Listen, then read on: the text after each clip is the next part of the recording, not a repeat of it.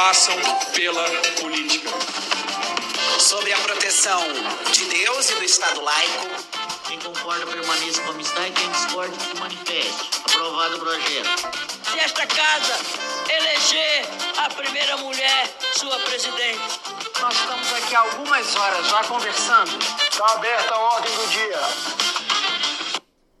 Ah, está aberta a ordem do dia. Olá, amigas, olá, amigos. Está no ar mais uma edição do podcast do blog Legislativo. Nesse dia 26 de maio, incrível, às 18 horas e 35 minutos, na companhia magistral, fantástica, sensacional da Shuri e dos cientistas políticos Graziela Testa e Vitor Oliveira. Nós trazemos aqui diretamente desse estúdio simplesmente incrível do ponto de vista tecnológico mais uma edição do Mundo dos Parlamentos. Tá bem, Graça? Tá emocionada, minha filha? Fala pra mim, fala pra mim. Tô feliz demais, tô feliz de estar com vocês, de estar finalmente levando aos nossos ouvintes a qualidade de som que eu sempre sonhei para esse programa e tenho certeza que todos nós sonhamos.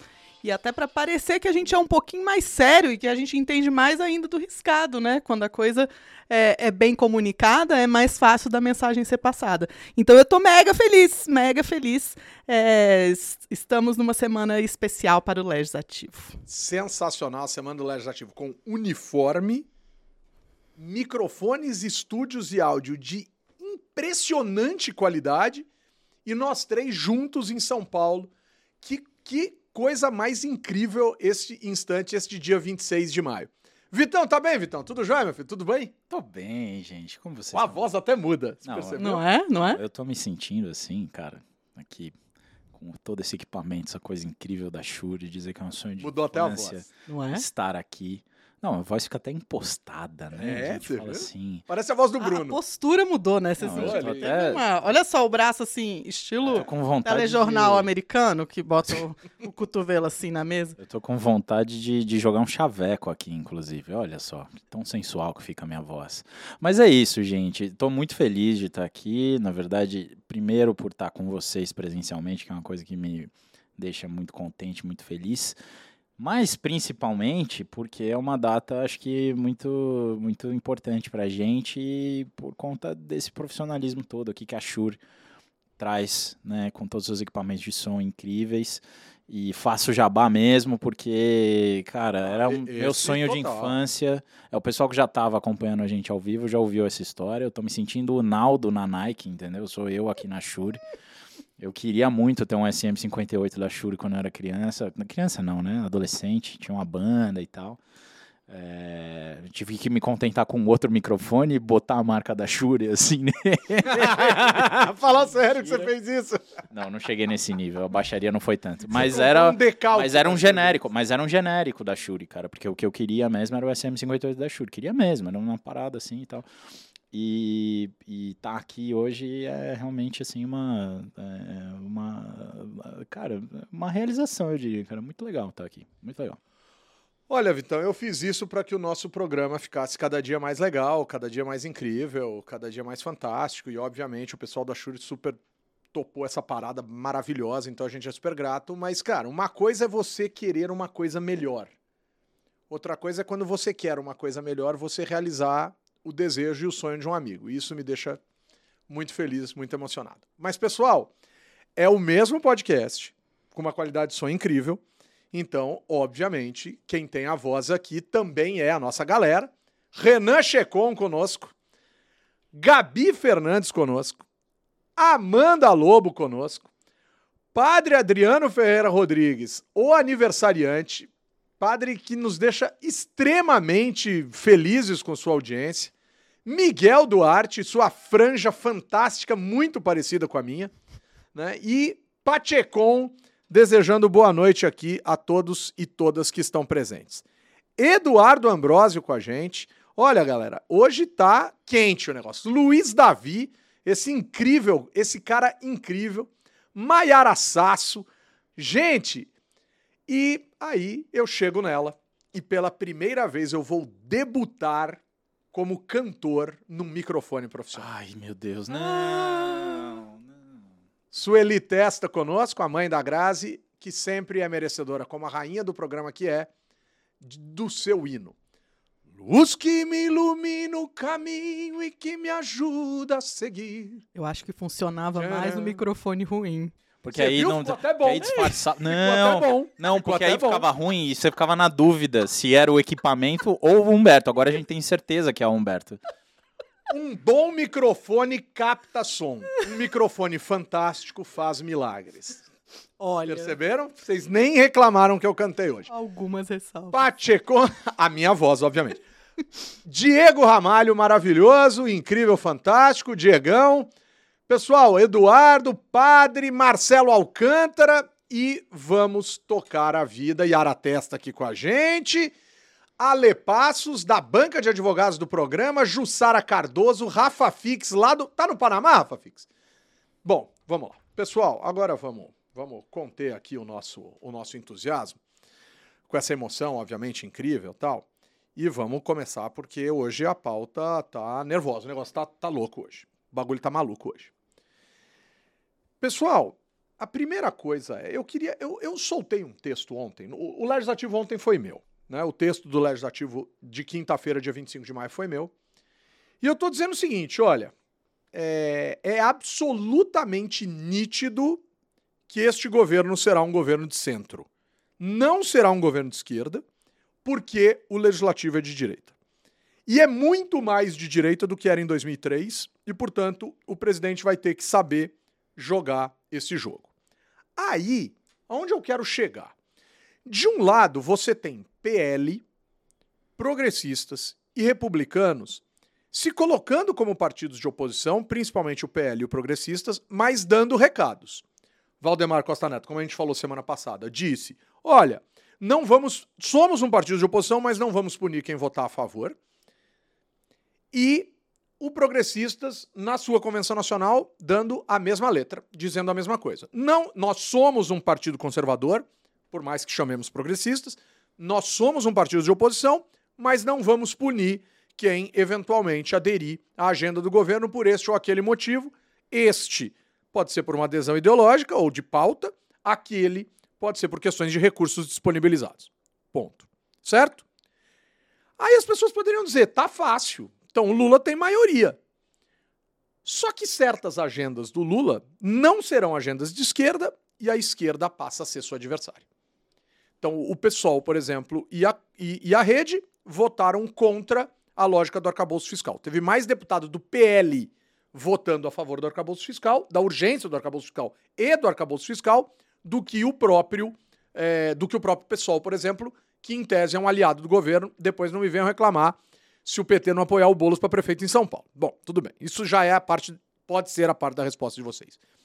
Minha pergunta: as coisas não são tão simples. Não adianta vir com pauta de esquerda imaginando que PL, PP e republicanos vão aderir. E quando a pauta for ao centro, ao que tudo indica, o pessoal vai escapar. Aparentemente, pessoal, a gente estaria vivendo um momento Cássia Eller, Grazi? Quando o segundo sol chegar para realinhar as órbitas faz dos isso com a planetas. Cássia Eller, Humberto? Grazi, o segundo sol tá chegando, cara. Esse governo vai ter que se arrumar, Grazi. Vai, Humberto, mas eu não sei se eu enxergo essa infidelidade da esquerda como sendo algo tão relevante assim. É, Não, é ponto- simbólico só. absolutamente simbólico e é um apoio que não se precisava. Né? A gente mede o apoio de fato quando tá faltando cinco votos e o teu partido fala, não dou. Né? Tem, mas acabou. É, não, não, não vou, não- vou ser o responsável por você não encampar a sua agenda. O que estava acontecendo era uma, um quadro em que sobravam votos pro é, governo conseguir tocar a pauta. Então, nesses casos, é mais do que comum que o governo lide com seus aliados de forma muito sóbria, falando, olha, se você vai perder eleitorado por causa disso, não é interessante para o PT também que o pessoal perca eleitorado apoiando num momento que não se precisa de apoio. Né? A gente mede esse apoio no momento em que, de fato, esses votos forem pivotais, que eles forem fazer diferença. E, por outro lado, você tem é, partidos mais de direita que não conseguiriam justificar um não apoio a essa questão nesse momento. É, inclusive, um terço do próprio PL. É, então, é, tem uma série de coisas acontecendo, tem umas interpretações muito precipitadas de tudo que aconteceu essa semana, né? Por um lado, é, o governo estourou a maioria, está com Quebrou a banca. é, precisava de 257, conseguiu 372. E por outro lado, interpretações do tipo, de fato o Brasil é um pre- semipresidencialismo agora. Ah, não, Porque isso, Arthur isso. Lira é, tocou e aconteceu. Calma, pessoal. Calma. Bo- Bota um pé pra trás. Né? Não- Esse é o maluco da palestra, hein? Pô, mas eu vi muito maluco de palestra essa semana, hein? Aliás, eu a acho. Grazi é profícua aí. A, a Grazi atrai maluco de palestra. A Grazi é o famoso imã de maluco. A Grazi anda na Paulista, vai um monte de maluco atrás. Eu só sou uma pessoa muito aberta, muito. muito Extrovertida, É, assim. acostumada a conviver com a diferença. E Sim. afinal, eu tenho uma irmã psiquiatra, né? Então pode ser que seja de família também a coisa, brincadeira. É, mas, de todo modo, eu acho que teve interpretações muito precipitadas e, ah, enfim, eu acho que a gente vai testar essa coisa agora, quando o Arthur Lira quiser encampar a pauta que ele quer encampar e que ele fala que é dele. E aí, nos, nos momentos em que o governo. é, se o governo chegar e falar essa pauta que o Arthur Lira quer, a gente não quer, aí a gente vai fazer uma leitura de como que tá esse negócio.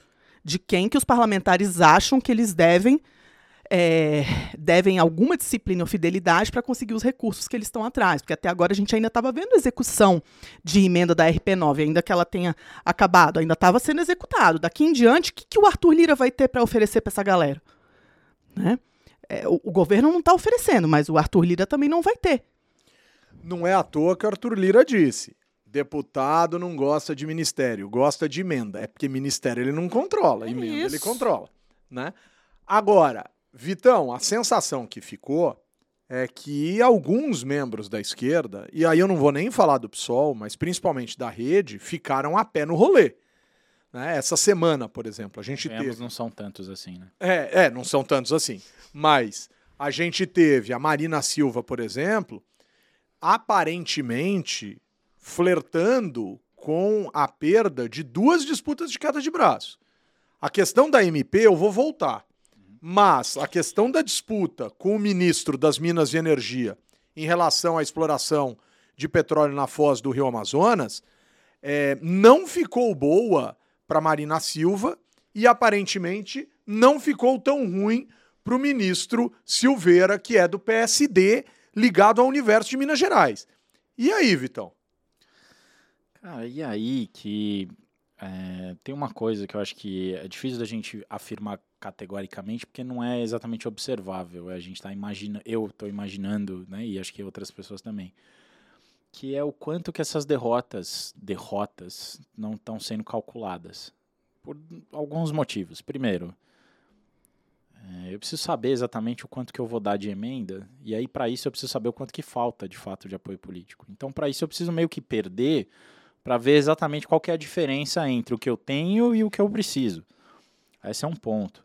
O segundo ponto é, é cara, o governo sabe que parte de uma base complicada e uma base que, como vocês já falaram, e o Humberto mencionou na introdução desse tópico, que é uma base pouco. é, como eu posso dizer? O amálgama dessa base. Olha que bonito. O amálgama desta base. Até usando palavras Amálgama. bonitas, Não, tô- porque no microfone, com essa Microfone, né, voz com essa- assim. Exato. Sensacional. Não, mas assim, não é uma base azeitada, né? Não é uma coisa assim que a gente poderia dizer que, que tem uma, um nível de concordância, uma coesão muito grande. Então, obviamente que, a depender do tema, haverá um nível de apoio dentro da base, não estamos falando nem fora, diferente. E a base, mesmo que fosse máximo o apoio, já não ia ser tanta coisa assim. Então o governo sabe que parte de um cenário muito difícil. Desse ponto de vista, é, aquelas frases feitas de tem que jogar fora a água do banho, mas não a criança, dar os anéis, mas que fiquem os dedos. Esse negócio de dar as joias não é muito comum no Brasil, mas tudo bem. desculpa. É, as pessoas gostam de ficar com as joias. né? É isso aí. Mas assim, mesmo que seja a Polícia Federal que vai recuperar as joias, é preciso discutir quais são essas joias. Nesse caso aí, será que a política ambiental é de fato dedo ou é joia, né? Essa é uma questão que Perfeito, é. né? E, e acho que quando no começo do governo, a expectativa que a gente tinha era que o governo não ia mexer em duas coisas por conta do cenário atual. Uma é uma ênfase muito forte, obviamente, nas, nas necessidades da política fiscal, na reforma tributária. Essa eu acho que se mantém.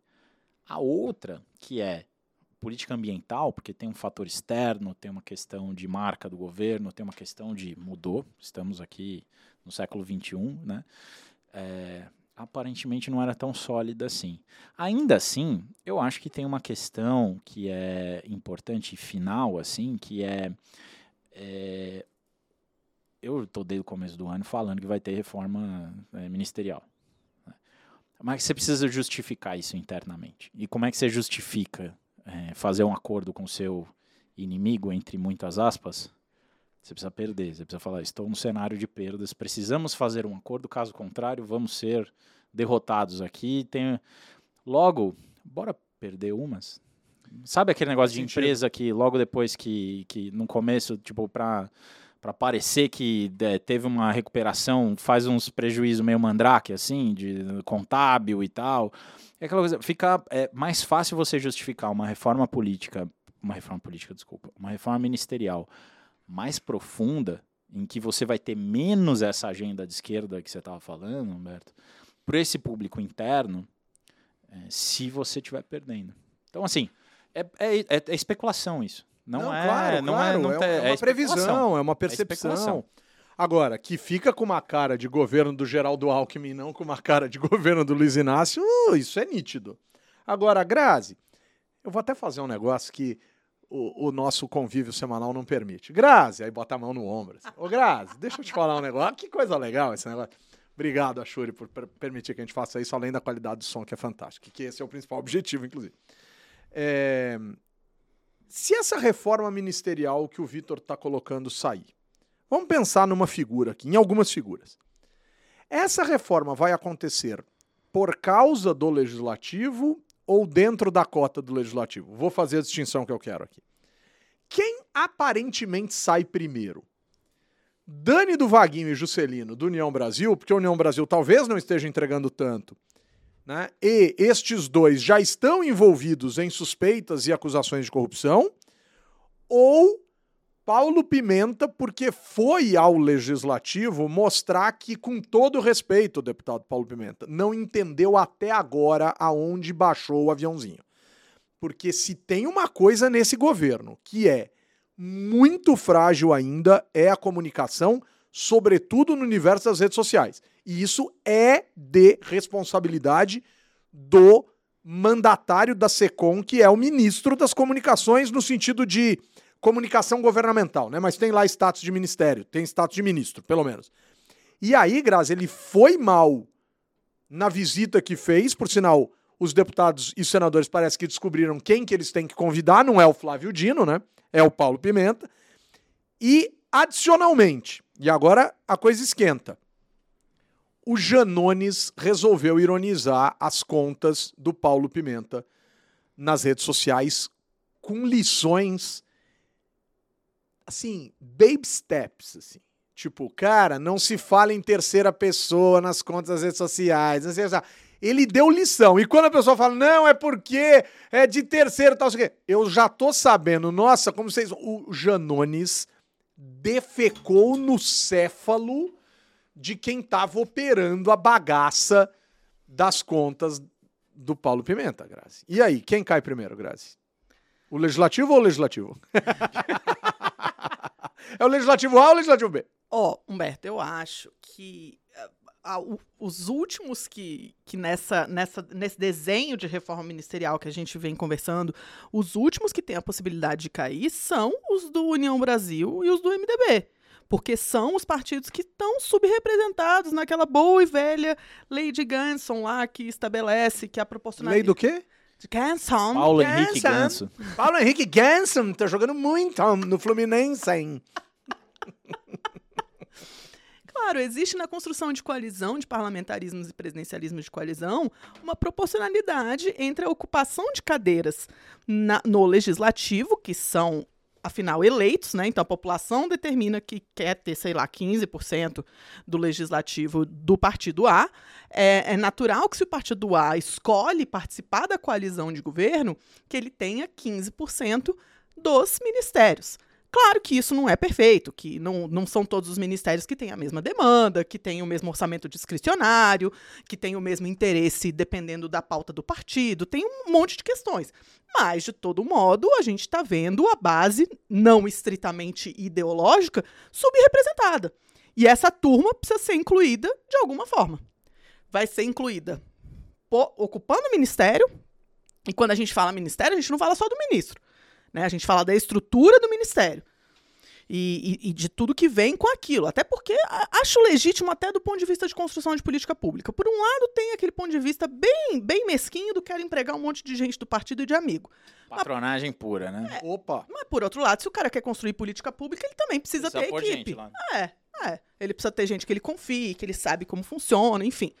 É... Ah, mas tem uns vereadores perdidos lá, tem uma galera. Ah, tem demais da conta. Tem uma galera frágil. Não que o vereador seja frágil, mas tem uma galera frágil ali, cara. É, gente de partido que não foi reeleita. É, tem... isso, é, é mas. Isso. Mas assim, gente, isso a, é, a, confiança vem daí também, né? A questão é o equilíbrio e prestar contas depois. Se você tá afim de colocar alguém ali que não tem nenhuma é, capacidade técnica porque é, você quer fazer um favor, depois você vai precisar prestar conta se o Ministério não fizer um bom trabalho. Então, o ministro se confronta com essa, com essa questão.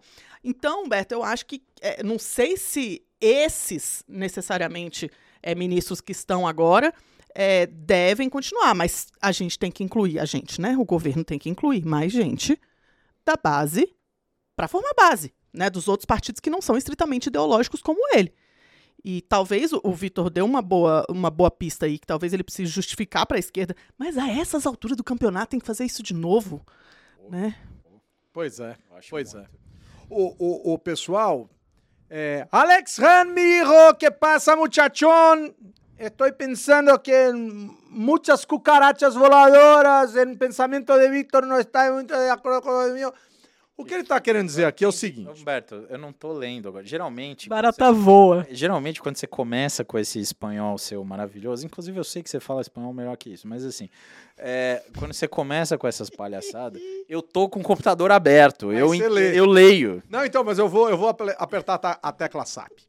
Vitão, fica mais perto, senão a câmera não te captura. Pô, mas eu tava feliz. Não, tem, tem que ficar pertinho, Ai, assim, tem que ficar pertinho. Ô, Vitão, é, o Alexandre está dizendo que ele está mais para uma sensação de barata voa no governo do que para uma sensação assim de algum tipo de articulação, etc. Ah, a cobertura da mídia está nesse sentido. É, então, ele está com essa sensação. O Miguel Duarte está dizendo que está jogando no time da Marina em relação à questão da perfuração do petróleo na Foz do Amazonas. O Renato Natalino está cobrando aqui a gente falar da CPMI, a gente já vai falar. E a Gabi Fernandes está dizendo que incrível este novo setup né? E tem muita gente perguntando se vai ser assim sempre. O Wally Davidson está oh, aqui com a gente quem hoje. dera fosse. É, não, não, não, não vai ser assim sempre. Mas né? vai ser com áudio bom. Não, a camiseta é nossa. É. Né? O Vitor fez. Inclusive, aproveitando aqui, a, né? A, o Goró sempre vai existir. É. E é um bom goró, hein? Eu gostei. Não, é um, goró bom. Eu gostaria de dizer, inclusive, que tem provavelmente um dos nossos espectadores aqui é trabalha na, nessa empresa que fabrica esse líquido muito bom. Hum. Podia também nos convidar. Ah, um podia! Olha aí. A gente pode fazer um podcast Viu, itinerante. Mauro Homem Silva, estou te convida a gente. Chique. De X em X tempo. Luiz Amorim desejando boa noite, né? Muito legal, dizendo que esse era o, crossover, o, o, crossover mais esperado dos últimos tempos, mais até do que os filmes da Marvel. sensacional, sensacional. É, o Celso Godoy Júnior chegou aqui com a gente. Olha, galera, a audiência de hoje, o, o G CGPS Uh, salve, rapaziada, falando aqui pra gente. Então, a galera é muito maravilhosa, essa galera. Não, mas só queria fazer aqui um agradecimento ao, ao André Montoro, que é também nosso ouvinte. Nosso ouvinte. Opa! Tô devendo uma resposta. Foi quem fez a, a, camiseta. Ah, o André que fez a camiseta? Foi o André que fez a camiseta. Ah, não tava sabendo. Esse cara é genial, e, hein? Genial, genial. E, e ele que, enfim, é, inclusive, ó, se vocês quiserem camisetas do Legislativo manda mensagem lá no, no Instagram do Legis e a gente. Encaminha para o André. Que eu já falei para André, André, eu quero pelo menos uns 10% nesse para, negócio aí. Para. Vamos com calma, vamos com calma. Ô, pessoal, e a C... Ficar vamos rico! pra- Vamos, vamos, Rico! vamos para CPIs. Vamos para CPIs. Já falamos aqui da tramitação. eh, Já falamos aqui da nova lógica de governabilidade, já falamos aqui do, do, do Janones versus Paulo Pimenta, enfim. Ah, já falamos da fritura da Marina Silva. Na verdade, a fri- fritura da Marina Silva a gente já não falou muito, mas e as CPIs, hein, pessoal? São algumas, mas hoje, vindo para cá, estava ouvindo na rádio, sinceramente não, não, não entendi exatamente em que, em que rádio que eu. Eu não entendi que rádio que eu estava ouvindo. E talvez justamente por não reconhecer, eu imagine qual seja, mas essa eu não vou falar o nome porque eu tenho mais o que fazer da minha vida. mas dizendo que há uma sensação em Brasília de que a CPMI dos atos de 8 de janeiro, por sinal é um atos, ato para mim é outra coisa, do golpe de estado que se tentou dar em 8 de janeiro no Brasil, é, pode ser que esteja se encaminhando para um disco gastronômico de natureza italiana imensurável. Ou seja, pode ser que as partes minimamente, minimamente, as partes tenham compreendido que aquela bodega vai dar em pizza. Da parte da direita, porque sabe que tem envolvimento de muitos políticos naquela história. Da parte da esquerda, por im- imagino eu confiar que a justiça possa levar adiante punições mais severas que não precisem passar por um conflito político partidário onde nesse instante a esquerda é mais fraca. Grazi. Pizza, não pizza, elementos italianos na mesa, E aí? Pepperoni, né? pepperoni. Então, é, eu, eu fiquei pensando na, na relatoria e na presidência, né? Que acho que é o, o- o fato mais novo, que foi designado presidente o Arthur Maia do União Brasil Baiano e a Elisiane Gama do PSD do Maranhão, como relatora, que talvez. Galera que não gostou da Elisiane Gama, revoltados e tal. Por sinal, desculpa te interromper, mas a resposta do, do, do Otto Alencar pro, pro, pro Giradão, porque ele é giradão, né? Ele é cabeça de maluco. Não, pro, Ar- pro Marcos Não, Duval. mas isso é muito louco. Ele tava defendendo o Girão. Quando a honra do Girão precisa ser defendida numa reunião, É porque alguma coisa deu é errado. alguma coisa reunião. muito esquisita, cara. Cara, mas a resposta, a- a- o diálogo dos dois foi muito bom, cara. Porque um virou e falou assim: não pode Elisiane Gama ser a relatora porque ela tá ligada visceralmente ao governo, ela simpatiza, ela isso, ela aquilo tal. O, o Marcos Duval falando. E aí vira o, o, o Otto Alencar e diz assim: é, meu amigo, isso aqui não é a polícia, nem a delegacia, nem um inquérito policial, isso aqui é o legislativo, meu velho. E o legislativo, as pessoas têm posicionamento político. E o posicionamento político que te atrai ou que você quer é o que vai valer. E o que você não gosta, você vai criticar. Mas isso aqui é o legislativo. Grazi, é sensacional esse É sensacional mesmo. Isso aqui é o Senado. Porque o cara não entendeu, né? Até hoje, né? Não à toa, um é o Vingador e ele é o da SWAT, né? Não, e ele, assim, o Max Duval é um cara que tem orgulho de dizer que mentiu. Ele tem orgulho de dizer que ele mentiu. Ele fala o tempo todo, ah, eu enganei a mídia, com aquela história lá da reunião. Ah, Ai, eu meu lembro Deus. Isso não é quebra de decoro? Não, não, não. Quebra de decoro é só quando os, os inimigos estão. Cara, assim, que a bem da verdade, no ordenamento jurídico brasileiro, perjúrio não é crime, né? É diferente do que a gente está acostumado de ver nos Estados Unidos. Você pode mentir. Você, tipo, você, você não, não... Não, mas não é sobre isso. É, sobre, sobre é isso. sobre você assumir publicamente e isso não Você ser uma tentou vergonha. enganar todo mundo, né? A minha lógica é sempre pensar, se essa pessoa fala isso em voz alta, em público, imagina, Imagina. o que ela fala em particular. Imagina na Copa. E ima- imagina o que é pro, pro só melhores amigos ali no Instagram, entendeu? E o, Ah, tem isso aí, Grazi? Não sabia que tinha isso aí, não. e o que ela pensa, então, né? Que nem sabe. Então, assim, são várias camadas, são várias camadas. É, não sabia, não, né? Não sabia, não. Eu? Tá bom. Eu não. É, mas, Humberto, eu tenho a sensação que essa indicação dessa semana, ela vai pondo. Essa coisa da pizza, eu não sei nem se dá pra falar de pizza, porque a pizza era sempre uma expressão pra uma coisa que não era pra acabar assim e acabou, né? E, cara, essa, essa é uma CPI sem pé nem cabeça. É uma primeira tentativa de atuação de uma oposição que não está organizada é, em torno de uma pauta que é assim que não tem fundamento, né? De que a- a- toda aquela tentativa de golpe do 8 de janeiro. E eu concordo muito com você quando você fala que usar o termo atos é muito ruim, porque parece que é um ato legítimo, parece que você está falando de uma. Enfim, né? Agora não pode falar que é tentativa de golpe, porque, segundo. Eu não sei quem eu vi falando isso outro dia, acho que foi o Valdemar da Costa Neto também. Como ninguém tinha arma, ninguém tinha poder o suficiente para dar golpe ali, não foi tentativa de golpe. Né? É, bom, acho só porque as pessoas são incompetentes não significa que elas não sejam antidemocráticas. Né? Essas coisas podem ah, andar juntas. Mas. É, é muita opinião de alguém que já andou preso por corrupção nesse país. Ah, incrível, assim, poxa vida. assim, Poxa incrível, vida. acho É incrível. isso. A gente, Mas... a gente dá muita voz para ex-presidiário que é preso, que foi preso por corrupção. A gente não tá falando que o cara, sei lá, é, passou fome e entrou num supermercado, roubou um pote de manteiga e um pedaço de pão e saiu correndo e foi preso. E aí depois a, a sociedade se sensibilizou e o cara virou deputado e foi presidente da república. Não é, não é disso que a gente tá falando. A gente tá falando de um cara que foi preso por corrupção e todo mundo tem que ouvir esse cara. E tem, porque ele é presidente de um partido. Sim, Mas que olha, gera um recurso brutal. Eu mas... fico imaginando. Esses caras devem partido ter que mais tem achado. deputado federal no Brasil. É, e que mais tem recurso. Esses caras devem ter achado que a queda da Bastilha foi com um avião supersônico, né? Deve ter sido isso. É. Bom, eles acham que a Terra Pô. é plana, né? Talvez eles nem que saibam o que é marcha Bastilha. do que a marcha do é a marcha do sal, né, do Gandhi lá e tal, né? Que eles estavam fortemente armados assim, né? É, pois é. E movimento político prescinde de estar. Embora a gente precisa lembrar, né? Tinha blindado do exército protegendo os acampamentos ali em Brasília na- Sim. na noite em que foi ordenado o desmonte e não aconteceu, né?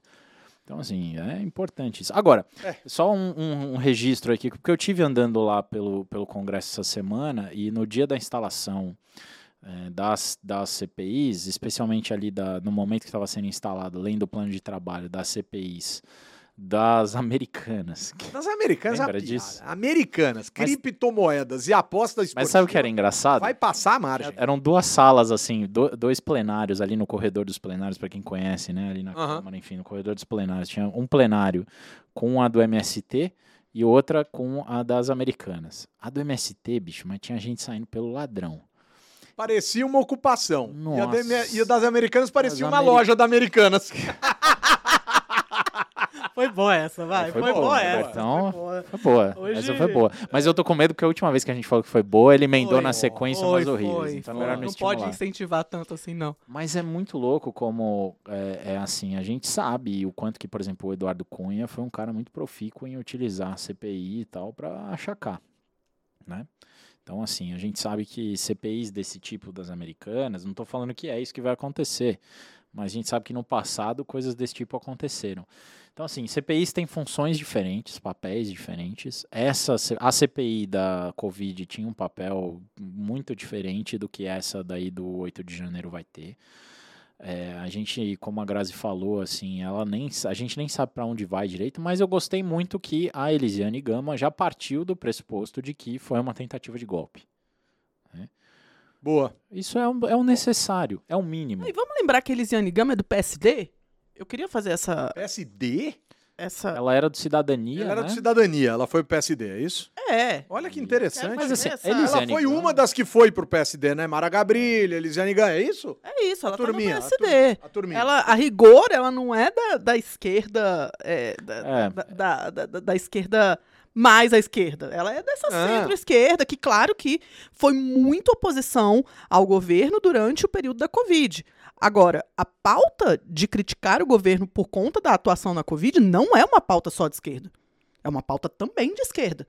Mas é, um- uma boa parte do eleitorado de centro-direita brasileiro não votou no candidato mais à direita justamente por conta da atuação. Vai dizer que na o, Covid. o Otto Alencar é de esquerda, né? É, é, exato. é Ele é do isso. PSD da Bahia e é de É esquerda. isso. O, o- o Renato Natalino tá aqui dizendo que o Marcos Duval, além de mentiroso, é desprovido de, de atributos cognitivos mais expressivos. Ele usou um termo um pouco mais assim, né? Mas o André Montoro acaba de chegar aqui. Aí, grande André. O cara das Já camisetas. fiz o jabá da camiseta, André, e é isso, 10% pra nós, né? Boa. É, Oh, o... Pelo amor de Deus, hein? Oh, Pelo amor de O Deus. que eu ia dizer é o seguinte. Não, fala, Marcos. Mas eu queria, eu queria trocar agora, então.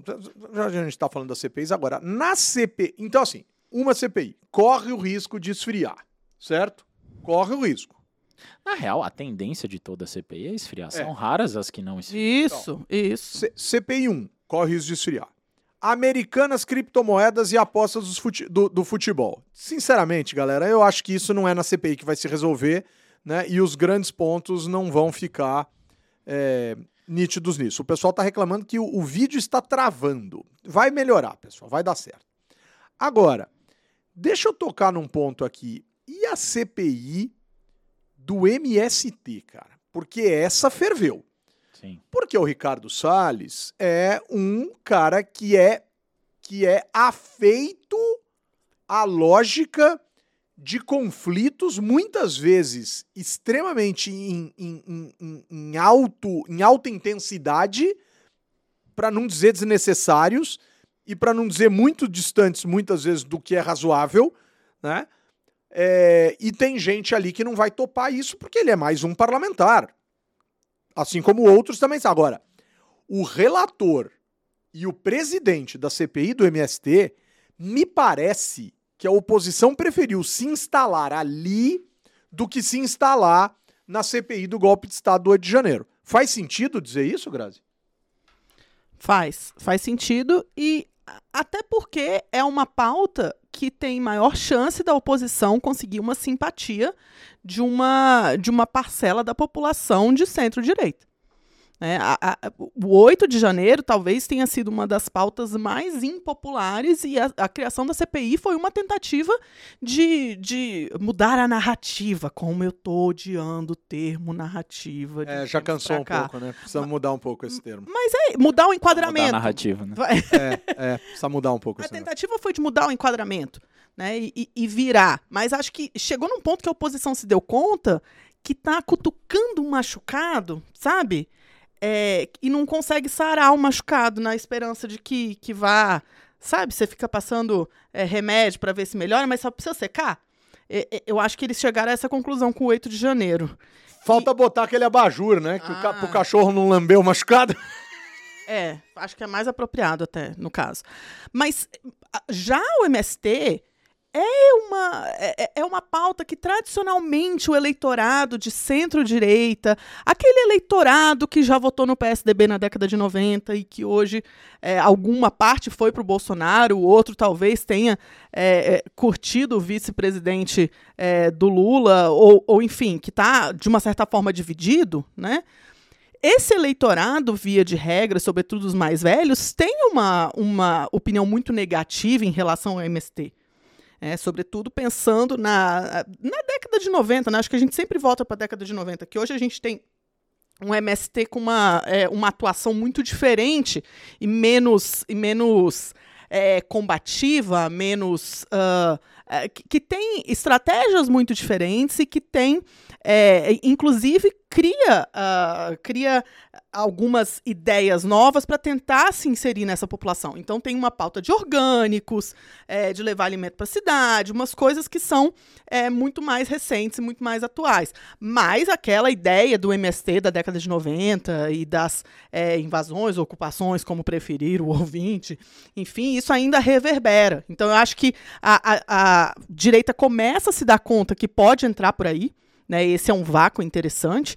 E- Super E pode ser interessante que pra isso. pegue, e pode ser que pegue. Mas assim, eu não, eu não descarto também que a CPI das, das apostas ah, do- dos jogadores de futebol, ela, ela, ela pega alguma tração. Não descarto, sobretudo porque a gente está falando de um contexto de reforma tributária que está tentando colocar também nas costas das apostas de futebol essa necessidade de aumento da arrecadação, que é talvez essa maior questão hoje no, no mundo da- do Ministério da Fazenda. né? Então eu acho que essas coisas podem ter uma. uma tem uma relação repercussão forte, e né? Uma, e uma relação. É, então pode ser que tenha uma. Ih, porque o futebol é uma. E por que futebol? É, Ponto, porque é né? futebol, ponto. É, mas aí pode ser a desculpa, hein? Essa CPI pode ser o acostamento pra ambulância passar, sabe? É isso. Porque aí, cara, se tudo dá errado no embate, a gente joga pro futebol e o futebol é a alegria de todo mundo, todo mundo quer conversar sobre futebol e etc, etc, etc, etc. Eu tenho pra mim que podemos caminhar nessa direção. Pessoal, cri cri cri cri Anoitece na urbanidade.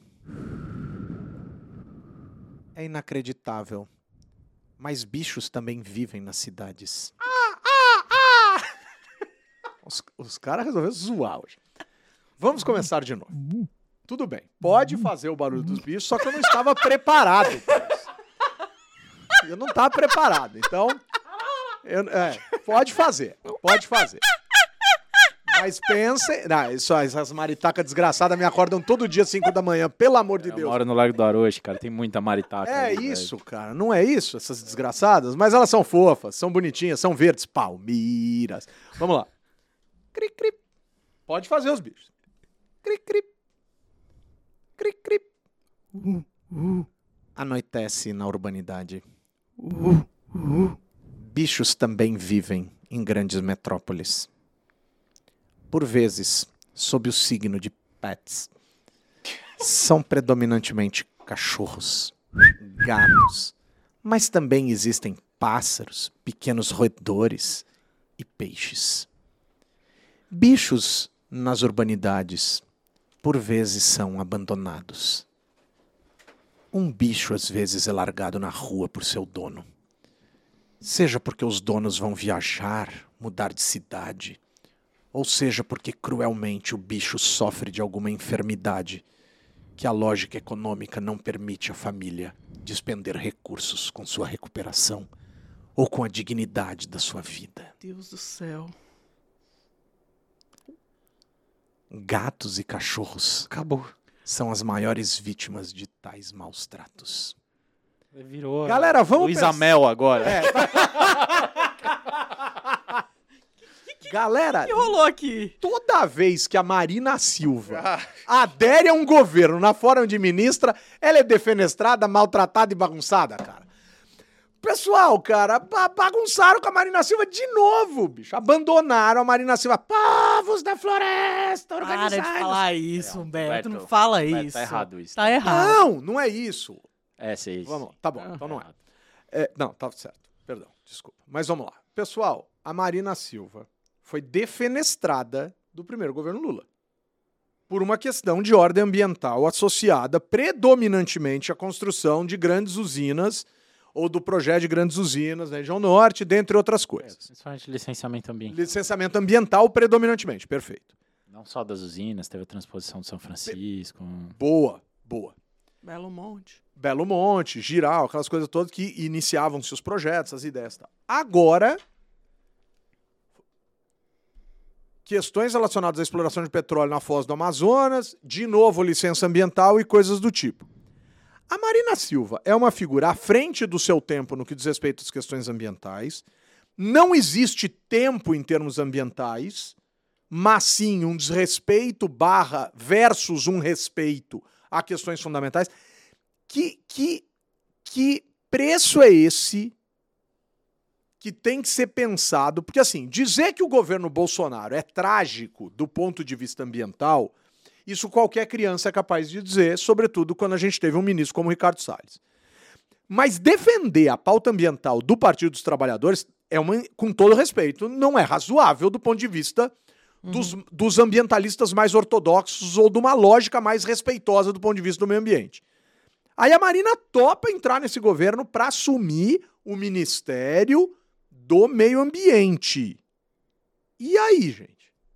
Como é que funciona? Porque aparentemente não deu certo e ela já tá perdendo de novo e agora ela diz pro Lula.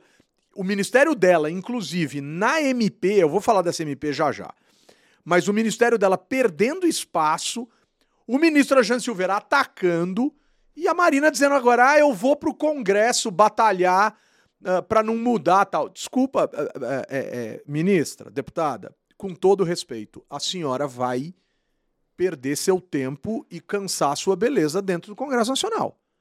Não tem Congresso Nacional para pauta da Marina, gente. Com todo respeito.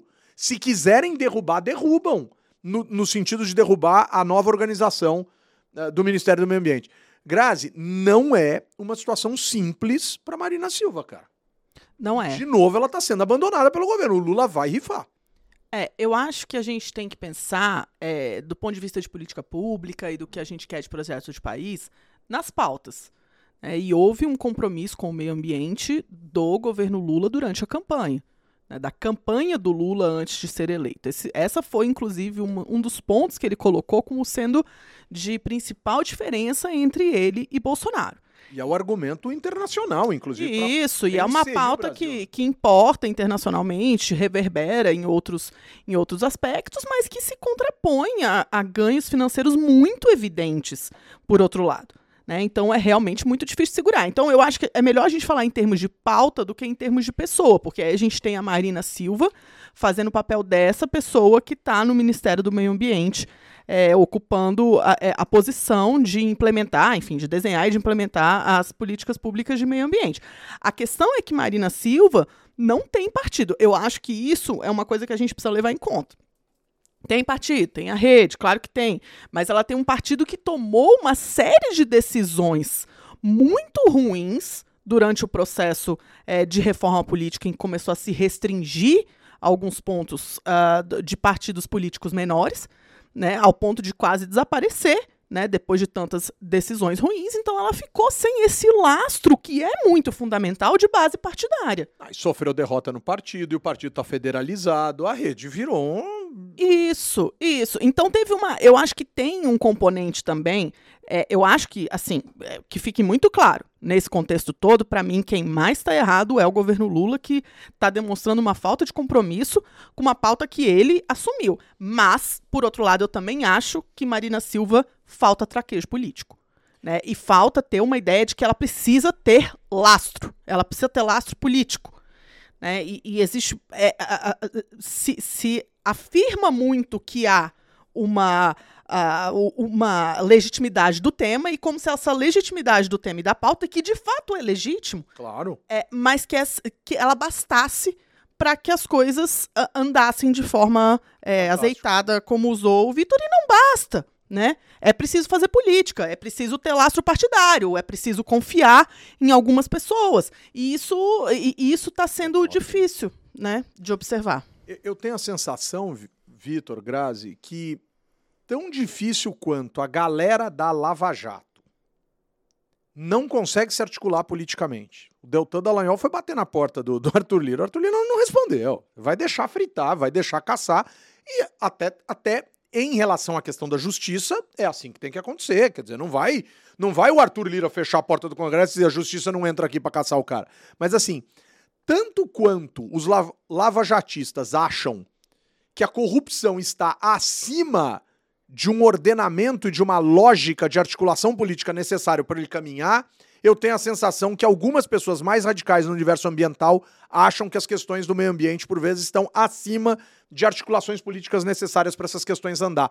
Eu não estou dizendo, ó, olha só, o quão importante é isso. Eu não estou dizendo que um país não tem que combater a corrupção e preservar o meio ambiente. Isso é óbvio, mas sem articulação política, só achando que existe uma, uma lógica quase transcendental de, de temas que não precisam ser debatidos, colocados e, e, e- e- articulados, né? Ah, o combate à corrupção e o meio ambiente são óbvios, são óbvios. Mas até a página 2 e vai ter que ter articulação, Vitão. Como é que Não, funciona? total. E, é, e assim, juntando um pouco do que você falou com o que a Grazi falou também, é, cara, no fim das contas você precisa de voto. É isso. É isso. É isso. Agora é triste que o meio ambiente a gente sente que é rifado constantemente. Porque se a gente pensar um pouco na dinâmica de é, por que, que a Alemanha virou um país ambientalista, né? Porra, a Alemanha, é puta, cara, um baita de um país que sempre poluiu, entendeu? Carvão e não sei o que e tal. Agora fecharam até as usinas nucleares. Pois é. Mas por quê? Porque sistematicamente ao longo dos últimos. Você pode criticar a estratégia, não sei o quê, mas sistematicamente ao longo dos últimos 30, 40, 50 anos, os verdes na Alemanha têm um percentual eh, de voto importante que não é suficiente para fazer governo, mas que também eles conseguem ser suficientemente grandes para influenciar a agenda das coalizões que vão sendo formadas. E eles vão tendo vitórias sucessivas em políticas públicas, por quê? Porque tem voto. Tem um problema muito sério com o ambientalismo no Brasil, que é ele tem um respaldo midiático gigantesco, que é muito isso que você estava falando do combate à corrupção, Humberto e tal, né? mas, mas não tem voto, gente. A gente trabalha ali no Congresso, sabe? Não tem voto, não, tem, tem voto, você tem toda a razão. Você vai ver a frente ambientalista, cara, faz 20 anos que tira um, põe outro, são os mesmos 10 deputados, entendeu? Total. Então, assim, É, ao passo que você o próprio ver a- Partido Verde virou um partido envelhecido. É, a agenda não, tem- não tem é, é, respaldo, né, no direto.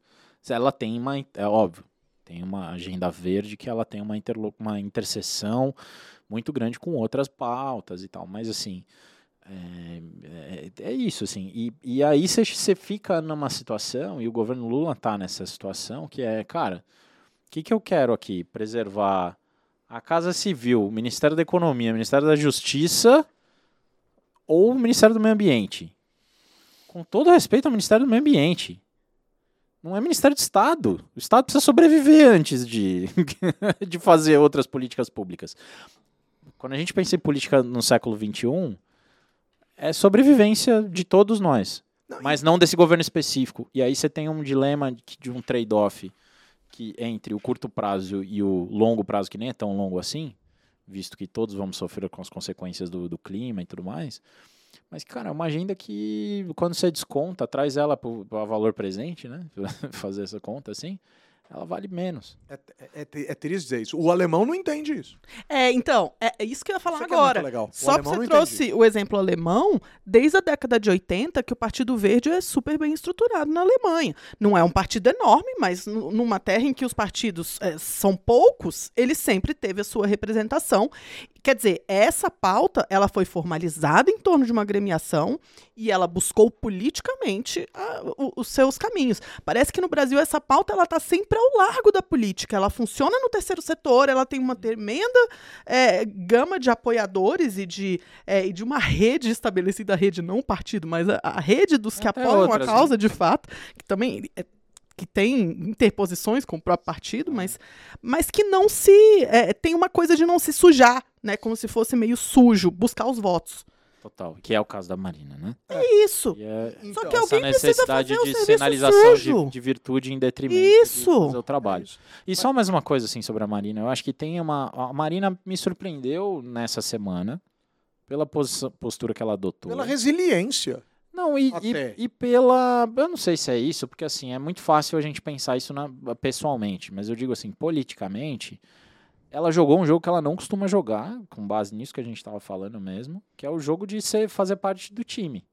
Não, e a su- Uhum. exato. Agora, e, e- e com um detalhe, né, Vitor? Ela não tá avulsa. Se ela sair do ministério, ela não vai para casa ficar esquecida. Ela vai para a Câmara dos Deputados. Ela é deputada federal por São Paulo. É importante destacar isso. Quer dizer, ela tem mandato legislativo, ela tem vida política ainda. E ela jogou o jogo. Agora, claro, pode ser aí o resultado de uma articulação, de uma capacidade extraordinária de persuasão de alguém do governo, dela mesmo se pensar numa lógica resiliente e tal. Agora, o alemão, ele não entende isso. Ele fala, cara, vocês fazem de coisas que são universais, coisas ideológicas ainda no Brasil.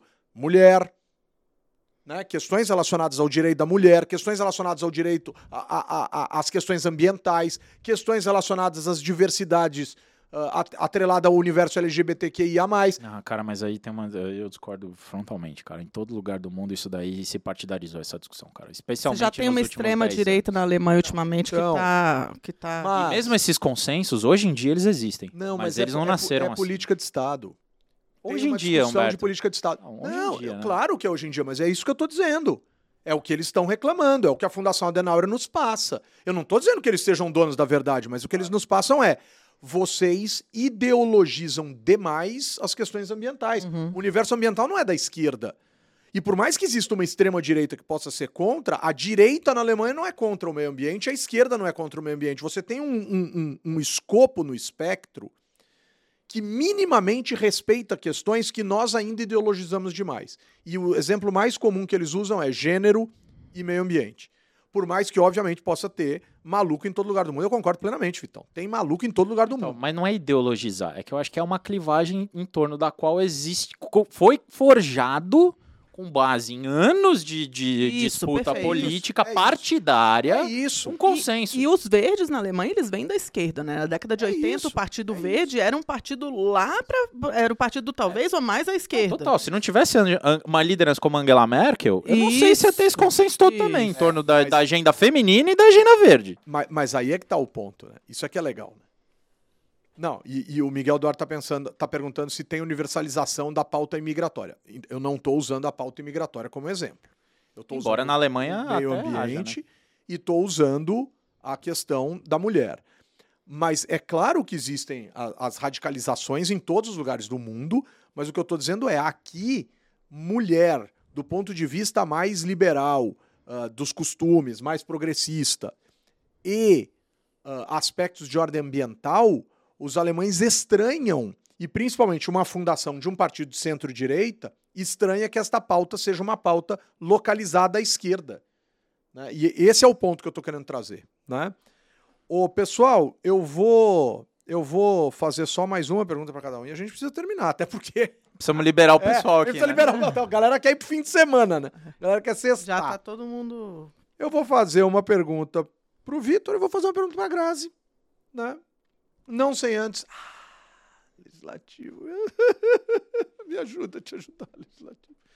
Galera, pesquisa que mostra pesquisa do transparência, do Índice de Transparência e Governança Pública, ITGP, da Transparência Internacional, mostra que no Brasil só 4 das 27 casas legislativas estaduais tiveram um desempenho considerado satisfatório em termos de transparência.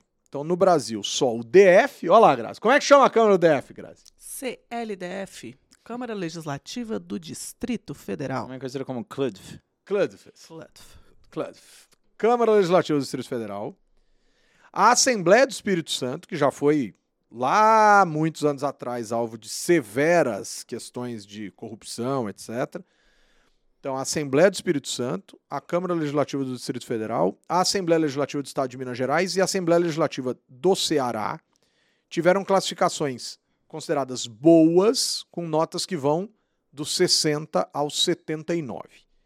Nenhuma Assembleia Brasileira, incluindo a CLDF, o Club, teve aí de 80, de nota 80 a 100. Portanto, nenhuma ótima. E Piauí, que findou um processo, um período recente de uma eterna presidência. Amapá e Acre foram considerados péssimos, portanto, com notas entre 0 e 19 pontos. É, não é por falta de recurso, não é por falta de gente capacitada dentro dessas assembleias, não é por falta de gente muito preparada, mas infelizmente aí o Vitor entra em cena para dizer que ele não gosta das assembleias legislativas, mas é brincadeira, bicho. Dava para ser melhor, hein, galera? São Paulo, então, rica desse jeito, gigantesca, continua como uma filial do mausoléu, né, galera? Vamos que vamos. Agora as minhas perguntas e a gente encerra. Vitão, Lira e Pacheco voltaram a conversar? Tudo bem, era um evento empresarial com 14 segmentos da economia representados e blá blá blá. blá. O dinheiro faz milagres, Vitão. Não, tô, não, não tô falando que ninguém tenha recebido dinheiro, e tal, mas o mercado organizado promove encontros improváveis à luz das insatisfações de ambos? Não. Eu acho que tem que lembrar também que esses E é caras... bom também, tem que conversar, pô. Que isso? Então, eu acho que tem que lembrar também que esses caras, como diria Ciro Gomes, são do ramo, né? Tatu Então, não assim, sobe no topo. É, então, assim, com todos os defeitos do Ciro Gomes, isso é, isso- essa é uma, uma questão que ele traz, assim, sempre, que ele fala, cara, esses caras são do ramo, eles não vão... Eles não vão é, é, é, político, que, especialmente um cara que está na posição que eles estão, né, de presidente de, das duas casas legislativas brasileiras, né, da- das mesas diretoras, é, ficar com- guardando mágoa vai se dar mal eventualmente, porque com mágoa você não faz, você não faz política com fígado. Você até usa o fígado de vez em quando para ter determinadas reações. Eu acho que esse foi um pouco o que aconteceu com o Lira. E a gente também dizem aí as más línguas que o Pacheco tirou um pouco o pé também a pedido do Lula. Né? Então esse é, a gente não sabe exatamente o que aconteceu. Né? Agora, é, é, eu acho que, na verdade, eles nunca deixaram de se comunicar. Eles se comunicaram indiretamente esse tempo todo. Né? Ninguém, parou de, ninguém parou de falar. E eles precisam efetivamente trabalhar junto em determinadas questões, é, é, mesmo pensando totalmente do ponto de vista individualista, totalmente egoísta e tal. Um precisa do outro, não tem o que fazer. Agora, não, ninguém vai. Não vão casar, né? Não, é, faz sentido. Faz assim, se dependesse deles, aparentemente não teriam aberto aquela portinha entre a residência de um e do outro. É, isso. Se eles bem não- que- Eles não iam fazer churrasco no fim de semana que nem o, o, O Alcolumbre e o Maia. né? É, bom. E até aí também não é, não precisa falar que agora o legislativo se fortalece contra o executivo, que também foi outra outra ah, enquadramento possível que aconteceu essa semana, acho que já é pular o corguinho, né? Cor- co- Pular o quê, Grazi? Pular o corguinho. Corguinho. Não, se fosse desde 2015, até ficar analiticamente mais razoável, né? Que você enquadra o fortalecimento do legislativo num processo institucional amplo. Não porque os dois Não. foram comer uma bisteca junto. É, boa, boa, boa. O, olha, meu, o Raigor Paz Azevedo chegou agora. Né? Ele, ele não sabia que ia ser um formato. Ele, ele disse, eu sabia que ia ser um formato Mesa, mesa, cast. Cast, olha, Mesa a gente cast. tá no formato mesa cast, eu não sabia. Tablecast. Tablecast. Tablecast. Bom, vamos lá. O... tudo bem, né, Humbertão? Viajou no inglês, né? Mas tudo bem. É, não é bem isso. Sensacional, o cara viajou na história. Ô, pessoal, deixa eu perguntar agora a última pergunta aqui. Ô, Grazi, é... Oi, comen- Oi. comensais, convenção. oi. É, todo governo lança, todo governo lança um uma MP reorganizando o poder executivo. Todo governo faz isso. Fernando Henrique fez. Fernando Henrique, sinceramente, eu não me lembro. Mas Lula fez, Dilma fez, né? Bolsonaro fez, e Lula pegou agora e fez de novo. Cara, e é uma forma de dizer, cara, eu vou governar desse jeito, com esses ministérios, com essas secretarias, eh, passando essa empresa pública de lá pra cá, de cá pra lá, como o vento da Dilma, enfim. Eu, eu vou fazer desse jeito e ia fazer daquele outro, enfim. Aí os caras vêm na Câmara e normalmente isso tende a passar, cara. Tende a passar. E essa MP normalmente é lançada dia 1 de janeiro para o governo po- poder começar a trabalhar. Ele tem um mês de folga, porque o legislativo só assume dia 1 de fevereiro. O legislativo antigo está de recesso, o novo ainda não assumiu. Os caras botam a casa em ordem, tocam a vida para frente fingindo não sofrer e isso normalmente é aprovado. O Lula fez uma série de mudanças em relação ao Bolsonaro, recriou ministérios, passou a empresa de cá para lá, não sei o quê, órgãos públicos de lá para cá e de cá para lá, e agora vem uma galera e diz assim: "Não, senhor. Vai sair isso daqui, vai sair isso da lá". O relator tá mudando tudo. Grazi, isso é um pouco de indelicadeza, isso é um pouco também de não, compre- de não compreender ou efetivamente o legislativo está Não, mostrando tá todo mundo força? compreendendo tudo. Não tem ninguém E aí? compreendendo. Então, Ah, Humberto, eu acho que está chegando naquele momento em que definitivamente vai se, se configurar esse conflito que vai haver entre Lira e Lula, né? Isso a gente só está esperando, essa coisa fica meio passivo-agressiva, mas o, o, o- Lira está profundamente incomodado, né? E ele está demonstrando isso de algumas formas possíveis, e talvez a que mais incomode seja a de chegar para o executivo e falar: a gente vai é, botar nosso bedelho na forma como vocês organizam a execução de políticas públicas. Né? Então, a gente está chegando nesse momento, o Arthur Lira está sem, é, sem o poder de indicar emendas, deve estar ficando complicado para ele cumprir acordos que ele tinha feito antes. Né? Ele deve estar dependendo do governo para cumprir esse acordo, esses acordos. Ele tinha carta branca no governo Bolsonaro e tinha expectativa que ele fosse ter agora. E o governo Lula não está dando essa, essa, eh, essa condição para ele, mas também não está construindo coalizão do outro lado. Né? Então, para mim, é mais um sinal, é mais uma, um, um sintoma dessa, dessa leitura que eu estou fazendo desse momento de, de deixa que eu deixo e, e vamos ver quem termina de sangrar primeiro. Né? Sabe qual é aquela briga que tá todo mundo quase morrendo e aí vamos ver quem, quem tem mais resistência? Ganha quem mais consegue apanhar e não quem bate mais? É, acho que tá mais ou menos, a gente está chegando nesse momento. Ou seja, vai ter uma reorganização de casa. Não é à toa que desde o começo o Vitor está dizendo que esse governo vai ter uma reforma ministerial, desde o começo a gente está dizendo que esse governo é de centro, desde, desde o começo a gente está dizendo uma série de coisas, porque essas coisas estão minimamente evidentes. Gostem as pessoas ou não, esperem as pessoas outras coisas ou não, né? E vida que segue. Vitor Oliveira. Oi. Me dá um abraço virtual? É, mando queria mandar um abraço para minha querida prima Carolina de Jesus Oliveira, que está aqui em São Paulo essa semana. Vai sair pra tomar um goró com a gente hoje, a Carolina? Não, vamos, vamos ver, acho que sim, acho que sim. E se tiver mais alguém aí, inclusive, que tá ouvindo a gente, quiser se juntar, então...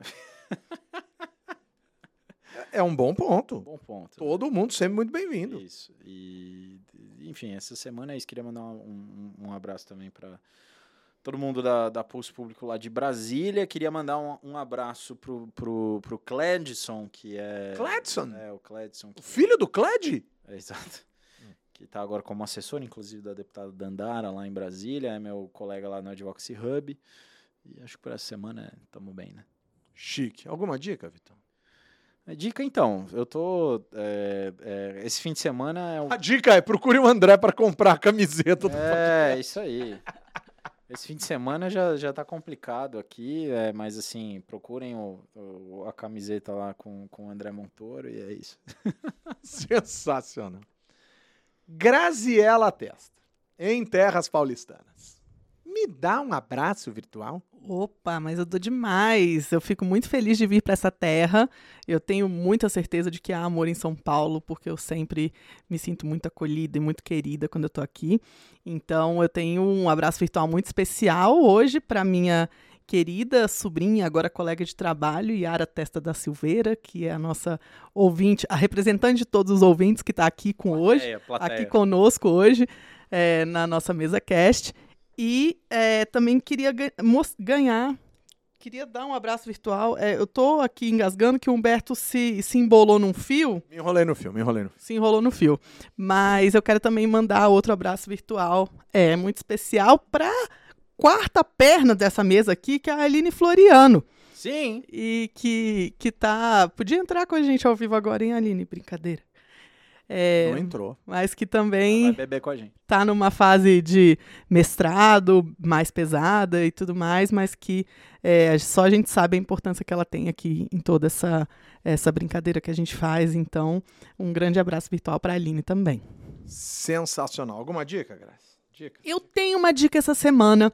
Comecei a ler um livro que eu tô amando, chama é, Homens em Tempos Sombrios, da Hannah Arendt. Muito interessante. São vários capítulos em que ela fala de personalidades durante períodos muito sombrios politicamente e como elas reagiram a esses períodos sombrios. E eu gosto muito do jeito da Hannah Arendt escrever, que tem uma coisa meio poética, meio filosófica, e tô Mas ao gost- mesmo tempo, claro, né? isso, isso. Sem ser desnecessariamente é, usando palavrões. Então é minha indicação aí essa semana. Sensacional. Galera, é, Iara, André Montoro, pode mandar aqui o WhatsApp pro Vitor ou pra mim, que você vai descobrir onde a gente vai estar. Você vai encontrar a gente. Então, manda lá no, no Instagram do Legis. Boa. Quem quiser estar com a Nem gente, todo mundo tem o Aline, meu WhatsApp vai continuar assim. Anne Hyde, vamos, vamos tomar um goró hoje em Doce. homenagem a este dia tão especial, tão maravilhoso, tão especial, tão incrível. Mas eu quero deixar aqui um abraço muito grande para a galera da Shuri, obviamente, obviamente. Um dia incrível, é uma das experiências, uma das não, se- seguramente a experiência mais interessante, incrível, maravilhosa, genial que a gente viveu nesse podcast, que a gente está vivendo aqui, de ser convidado para fazer aqui direto dos estúdios da Shuri, nesse escritório maravilhoso aqui em São Paulo. Uma é coisa legal, aqui é incrível, chique mesmo, hein? Incrível, incrível. Escritório lindo, maravilhoso. E a Olha a galera comida, recebeu a né? gente super bem. Pão de queijo, Rapaz, é, eclair, diria minha mãe, mas é a famosa Carolina, né? E coisas desse tipo, Heineken, oh, Heineken o Vitão vai ficar chateado. não. Cerveja da garrafa verde de alta qualidade e coisas dessa natureza. Muito bacana a galera ter recebido a gente aqui. Então, muito obrigado pela parceria. Falaremos da Shuri daqui para frente, todos os programas, será muito especial falar. Um grande beijo para Carla Aragão, nova doutora em educação, defendendo uma tese sobre educação política ontem na Universidade Federal da Bahia. Fui banca. Grande abraço ao Nelson Preto e a Gisele Craveiro, E respectivamente orientadora e co-orientadora. Diga, Vitão. Não, não, ia mandar um abraço também pra Joyce, que saiu o artigo dela, né, na, na Brasil Ah, Science. Review. Eu Revista ainda não top. terminei de ler o artigo, mas muito interessante sobre exatamente essa relação entre executivo e legislativo em função de orçamento, né? Então, Podíamos chamar a Joyce na próxima edição É. para explicar o artigo. Acho que é o mínimo que a gente pode Legal fazer, demais. dada a importância do artigo e, a- e o peso da Joyce, que muito provavelmente na semana que vem depositará. Eu não vou falar nada. Na semana Não, que já vem. falou, né? Vem rola farra. Ué, ela pode depositar um dinheiro na minha conta. Né? um beijo. É, é, Humberto. Muito claro. grande. Claro, Humberto. muito grande para além da galera da Shuri, além da Carla Aragão. Um beijo muito especial ao Vitor, né? Pelo vinho que a gente tomou no sábado passado foi e por bom. essa camiseta maravilhosa que ele fez em parceria com o querido André Eu Montoro. preciso te contar uma coisa que você vai ficar puto comigo. Não fale isso. E um beijo muito especial para Grazi por sua vinda a São Paulo. E acompanhem amanhã a gente. Não vou dar spoiler, mas no Instagram da Grazi, o, o, o, o, o, o, o acadêmico e não o pessoal. Não, não Descubram qual é. no meu. Eu não sei mais nada. meu. Do não Vitor, o meu. É. Né? Humberto. Veja onde a gente vai estar. A Aline não vai estar com a gente, porque ela não pode ir ali. Ela não é, não é Ela não é persona- time, ela não é literalmente. grata Vitor naquilo, né? SLO. Exato. Vitor SLO. E pra galera da FIA, porque eu dei aula na pós-graduação da FIA essa semana e fiquei muito feliz. Um grande abraço pra Jussara Cardoso, pro Luiz Amorim. E com o apoio da Fundação Conrad Adenauer, do Movimento Voto Consciente e da Shuri, eu, cientista político Humberto Dantas, coloco ponto final, responsável por tudo aquilo que aqui dizemos, em mais uma edição do podcast do blog Legislativo. Beijo, Vitão. Valeu, um beijo, meus queridos. Muito bom estar aqui com vocês, com todos os nossos queridos amigos e amigas ouvintes. Até a semana que vem. Beijo, Grazi. Um beijo, meus queridos. Uma alegria danada esse apoio novo que a gente recebeu e, e poder levar mais qualidade e mais é, e, e esse som gostoso para vocês da Shuri. Grazi, vai lá, vai lá, vai lá, vamos de coração. Amanhã a gente vê. Vai. Vamos São Paulo, vamos São. Paulo, vamos ser campeão. É nós. É, e, a- Chique na botina. e vamos estudar concordância. É, mas é a torcida, a voz do povo É é, a voz, Essa música é linda. é a voz de Deus. Tchau. Te deu? É porque faltou o S. né? Tem S. Só que eu não sei desligar o gravador aqui. E eu tenho medo de parar. a Não, não, não. Não, vou só não. fazer o pau.